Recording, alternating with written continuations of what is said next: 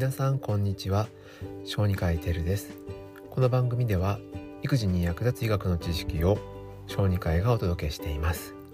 今日お話しする内容は専門医という言葉と学会についての関係をお話ししたいと思います、えー、まあ、最近よくテレビとかにも、えー医師が出てきたりとかあと病院のホームページも充実していますのでこのドクターはどういうことが専門なのかとかそういう情報に多くの方が触れることが増えていると思います。その中でいろいろとそのドクターの専門性を表示する単語とかが、えー、普通一般の方にはですね分かりづらいと思いますのでその言葉についてお話をしていこうと思います。まず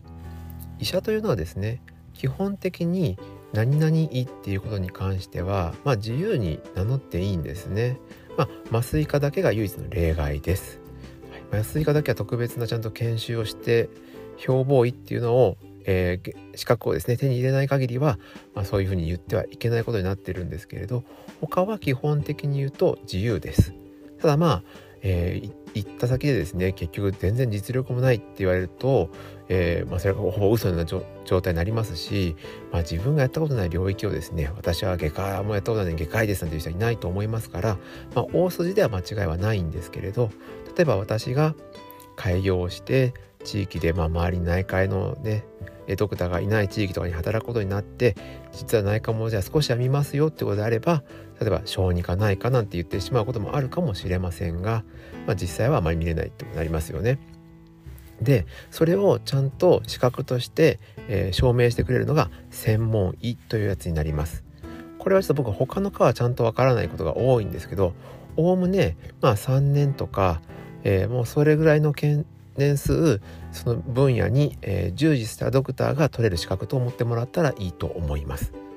例えば小児科ですと、まあ、初期研修2年間はちょっとさておきですとして3年間程度、えー、ちゃんと実習要は実績を積んで症例といって、まあ、こういう患者さんを見ましたよあと論文を書きましたよとかそういうのを踏まえて専門医試験を受けます。でそれで合格が出たら、えー、晴れて、えー、専門医というふうになれるわけですね。おおむね働き始めて5年ほどすると、えー、まあ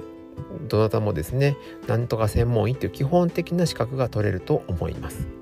だから例えば内科だったら内科専門医っていうのは多分皆さん当たり前に取ると思います。でそこを入り口として例えば呼吸器内科専門医とかっていうのをさらに追加で数年間こう研修をして研鑽を積んだ上で専門医取れるのが専門医ということになるわけですね。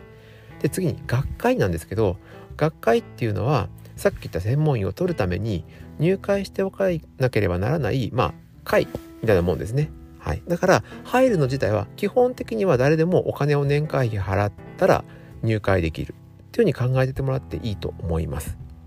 ただ時々こう先輩方にあたるドクターの、えー、推薦がないと入れませんよという学会も時々あるので、えー、ですけど基本的には誰でも自由に入れます。年会費は日本は結構安めで1万円とか1万数千円ぐらいで年会費というふうになっているところが多いと思います。なのでよくこうドクターのプロフィールを見ていると〇〇専門医とかっていうのはあると思うんです。だからその人はその専門医を取ってるだけの十分な経験がありますよっていうことになるんですね。でさらに指導医っていうのはもう少しそのワンランク上の資格になるのでさらに経験を積んでますよと思っていいと思いますが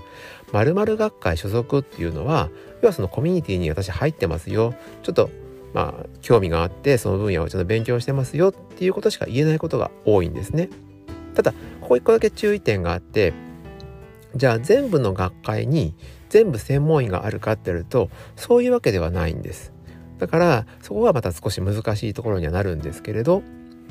えー、大きいメジャーな学会ですと専門医っていうのを持っています。昔はですね今は少し違う部分があるんで全部ではないんですけれど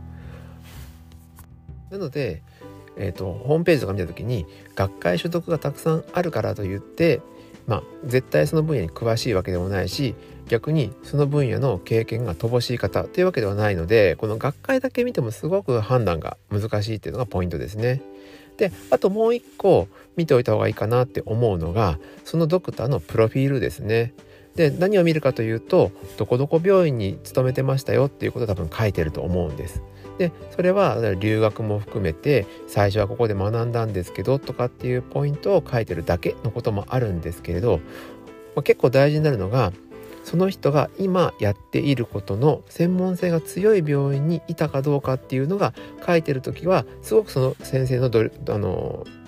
実力がですね把握しやすいかなと思います。例えばえー、先ほど僕ライブでも少し言ったんですけど小児のアレルギーを見てますよって言った時に、えー、アレルギーのその専門医を持っているはもちろんなんですけどプラスで、えー、どこどこ病院に、えー、勤務していましたってのがあった時にその病院を検索するんですね。でそうするとその病院がどういう病院かっていうのは大体わかると思います。例えば、えー、アレルギーを専門に見ている病院とかそこのスタッフが多いのであれば、えー、そこで働いてた先生の経験って多分かなりのものになると思いますから開業医としてその先生のとこに行って治療を受けるとか検査を受けるっていうのはすごくえー、患者さんにとってメリットは大きいと思いますしその開業医のレベルでできない段階のことであったら専門医としてその大きい施設にですね紹介してくれるパイプもあったりすると思いますのですごく有効かなと思います。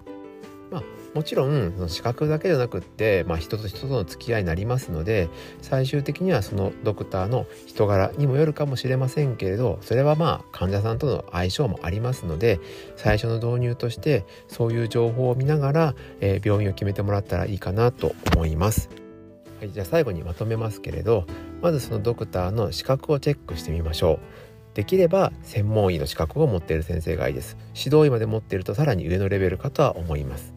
学会に所属しているだけであればその先生の実力は正直言うと分かりません。ただ学会というのはお金を払って年会費を払えば誰でも所属できる会にはなりますのでそれをたくさん持っているからといってそのドクターが必ずしもその分野の専門家第一線で働いているドクターとは限らないので注意をしておきましょう。今回はこのように、まあ、医者の肩書き専門医とか学会について話をしましたのでこれを生かして皆さんに合う病院を受診する時探してみてください。これからも育児に役立つような医学の情報をお話ししていこうと思います。また次回の音でお会いしましょう。以上、小児科医テルでした。